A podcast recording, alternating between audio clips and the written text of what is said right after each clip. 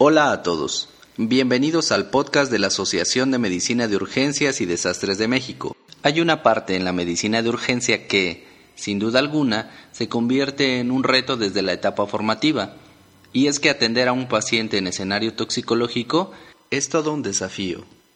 En este ámbito encontraremos casos clínicos de toda índole, desde accidentes laborales, en el hogar, a escenarios con deterioro neurológico de causa desconocida y sin ningún otro dato, hasta intentos suicidas de múltiples causas.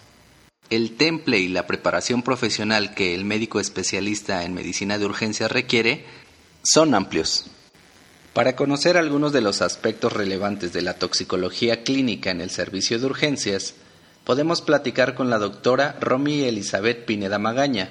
Ella es médica pediatra formada en el Hospital Pediátrico de Tacubaya subespecialista en urgencias pediátricas formada en el Hospital Infantil de México Federico Gómez. Cursó la alta especialidad en toxicología en el Hospital Juárez de México y cuenta con un máster en este campo a través del curso de experto internacional en toxicología avalado por el Ilustre Colegio Oficial de Químicos de Sevilla. Actualmente, ella se desempeña como médico externo del Hospital Materno Infantil Regional de Alta Especialidad del Estado de Nuevo León en el servicio de urgencias pediátricas. Es médico externo del Hospital San José TEC, del servicio de urgencias pediátricas, y médico en el Hospital General de Zona número 17 del Instituto Mexicano del Seguro Social, igualmente en el servicio de urgencias pediatría. Doctora Romy, le agradezco mucho que pueda platicar con nosotros. Me gustaría saber por qué es tan estrecha la relación entre la medicina de urgencia y la toxicología clínica. Hola, ¿qué tal? Bueno, pues sabemos que las intoxicaciones pueden poner en riesgo la vida y o comprometer la función del paciente. esto va a depender del genobiótico involucrado, la dosis, la edad del paciente, si tiene alguna comorbilidad. Y entonces es la función del urgenciólogo conocer los síntomas principales o tratar de englobar en toxíndromes para darles manejo de inmediato, evitando así el mayor número de complicaciones que pues puedan suscitarse ya sea con un tratamiento específico o mediante métodos de eliminación, dependiendo de la fase de la toxicodinamia en la cual pretendemos intervenir o en la cual este, el paciente llega a nosotros. Y lo que es muy importante, pues, es tomar todas las medidas de protección universales. Bien, y en su experiencia profesional, ¿cuáles son los motivos de consulta toxicológica más comunes que vemos en el servicio de urgencias? Pues bueno,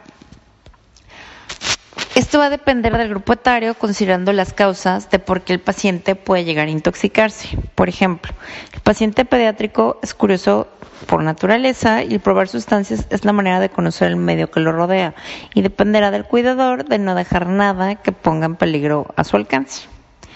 Esto incrementado con la introducción de productos a granel, donde el peligro radica en el control de calidad de los productos y su composición real.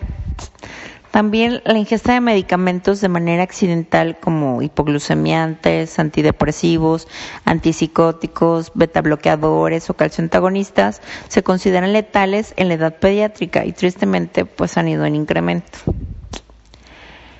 Ya entrando en la adolescencia, lo más común son la ingesta de benzodiazepinas, opioides, antidepresivos o antipsicóticos con intención suicida, lo que realmente los vuelve peligrosos. Y como siempre, los extremos de la vida son los más vulnerables. En el caso de los ancianos, no solo es una ingesta accidental, sino considerando comorbilidades, el retardo en la atención los hace más susceptibles de intoxicarse hasta con sus propios medicamentos, sin necesidad de que excedan la dosis. De acuerdo. ¿Y cuáles considera usted que deben ser las competencias que debe desarrollar el médico urgenciólogo en el área de la toxicología clínica?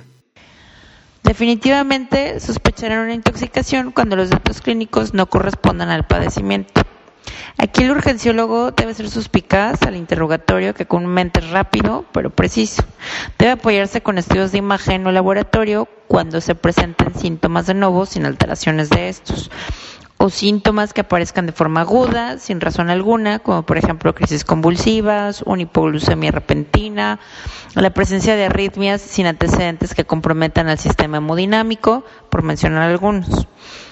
Entonces, al estar entrenado para identificar si se integra algún toxíndrome, puede dar manejo de inmediato, lo que lleva a que conozca las medidas universales de descontaminación, así como los antídotos antagonistas específicos de ciertos genobióticos, sobre todo cuando estos últimos puedan comprometer la vida o la función. Sin duda alguna, puntos claves los que usted recalca para cualquier médico que labore en el área de urgencias ante un escenario toxicológico. Eh, ¿Cómo podrían ponerse en contacto nuestros escuchas con usted para abordar algún tema?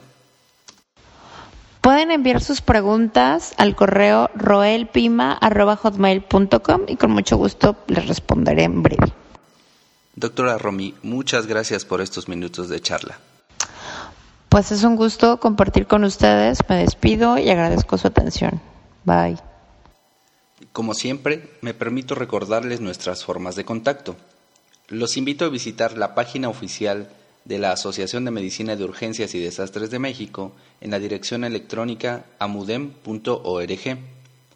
Nuestro correo electrónico es contacto En Facebook nos encuentran como Amudem Medicina de Urgencias y en Twitter como arroba Amudem. Por ahora ha sido todo.